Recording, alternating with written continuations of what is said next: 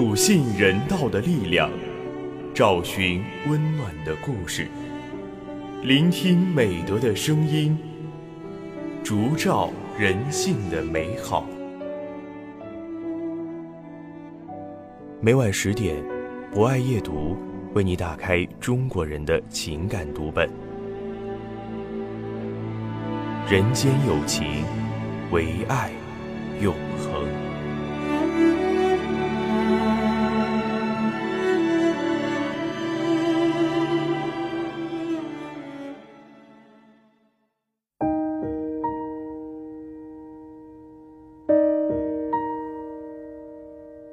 人间有情，唯爱永恒。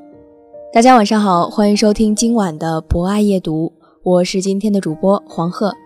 在今晚的博爱夜读中，我将为大家推荐由龚细英撰写的散文《墓地飘满紫罗兰香》。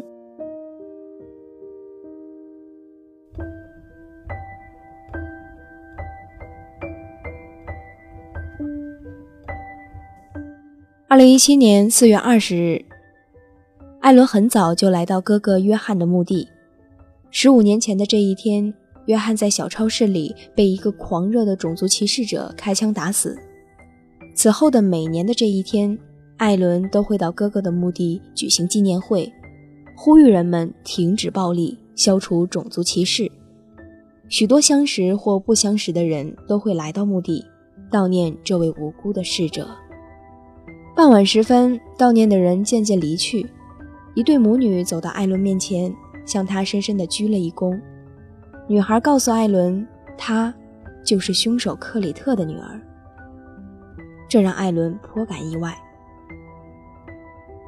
女孩悲伤地对艾伦说：“她无法理解父亲的行为，不知道父亲是怎能忍心让那些幼小的孩子失去父亲。”天色已晚，艾伦邀请母女俩去他家吃晚饭。在交谈中，艾伦才知道。十五年来，克里特的妻子每年都会带女儿来这里悼念约翰，并向约翰及他的家人忏悔。女孩向艾伦讲述了许多关于克里特的故事。让艾伦没有想到的是，那个凶残冷酷的凶手，竟然也有慈爱柔情的一面。说到动情处，女孩忍不住潸然泪下，艾伦的眼睛也湿润了。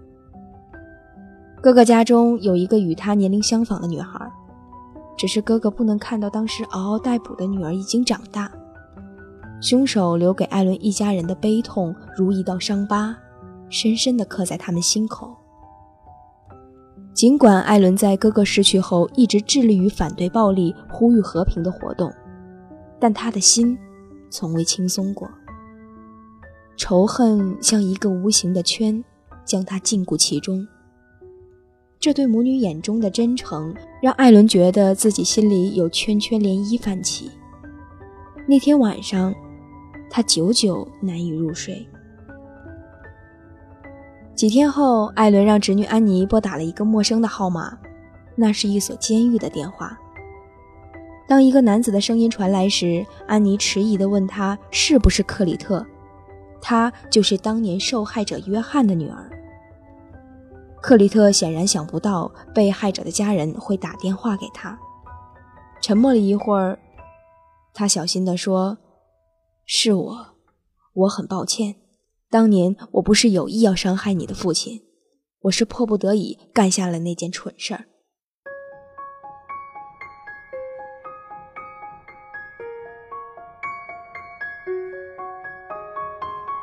安妮将话筒撂在一边，气愤地说。直到今天，他仍未认识到自己的过错，还在为自己推卸责任。艾伦拿起电话，平静地说：“克里特，我很高兴你说的话。这是我第一次听到你说我很抱歉。前几天我认识了你的妻子和女儿，我们还在一起吃了晚饭。”艾伦告诉克里特，他的妻子与女儿都非常善良，这让他很触动。他女儿还讲了许多关于他的故事，让他看到了另一个克里特。艾伦说：“克里特，你知道吗？我哥哥也有一个女儿，与你女儿同龄。克里特认真的听着，最后他彻底向艾伦敞开了心扉。他满怀愧疚的对艾伦说：“其实这几年，我一直都在向上帝忏悔。我为我当年对你哥哥所做的一切感到悔恨。等我死了，我一定会请求上帝允许我去见你哥哥，向他当面忏悔。我的身体已经很糟糕了，可能活不了多久了。这就是上帝对我的惩罚。”克里特真挚的忏悔让艾伦的心结彻底打开了。他明白，自己所希望看到的不是恨的加深与延续，而是让一个恶者变成一个心向光明、有良知的善者。他安慰克里特说：“我已经原谅你了，别灰心，我期待你早日出狱，与家人团聚。”从那以后。艾伦一直与克里特及妻子、女儿保持联系和往来。艾伦在哥哥的墓地上种了许多紫罗兰。四月正是紫罗兰盛开的季节，浓郁的花香弥漫着整个墓地的周围。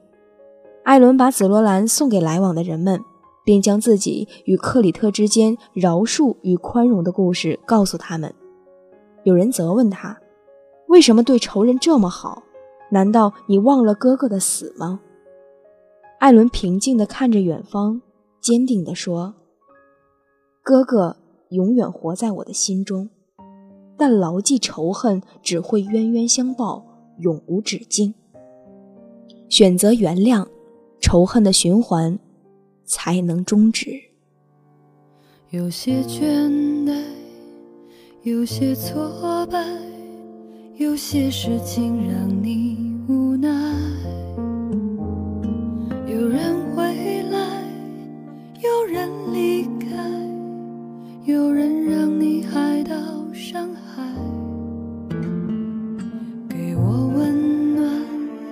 给我依赖，陪我熬过这寒冬的阴霾。往事如风。扬起尘埃，吹散乌云，让阳光透进来。没有你的世界是如此的苍白，你是我一生最美的色彩。彼此关怀，用宽恕的心去爱，幸福在时间的那一头。好的。以上就是今晚博爱夜读的全部内容。主播黄鹤非常感谢您的聆听。本节目由中国红十字会总会报刊社与武汉市红十字会联合出品，专业支持汉口学院传媒学院，并在喜马拉雅 FM、蜻蜓 FM、荔枝 FM、懒人听书、凤凰 FM、企鹅 FM、虾米音乐等平台同步播出。期待您的持续关注。人间有情，唯爱永恒。让我们下次再见。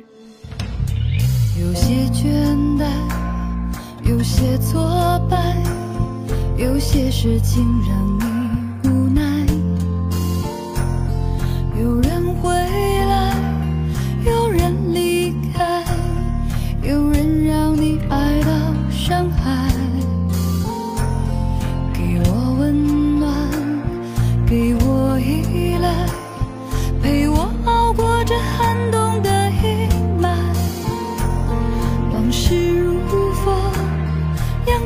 尘埃，吹散乌云，让阳光透进来。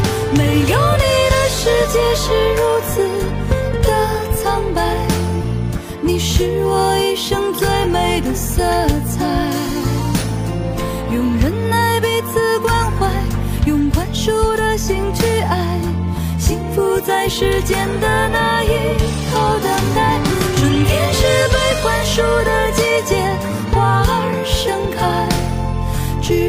希望如此的多彩，有你在身旁。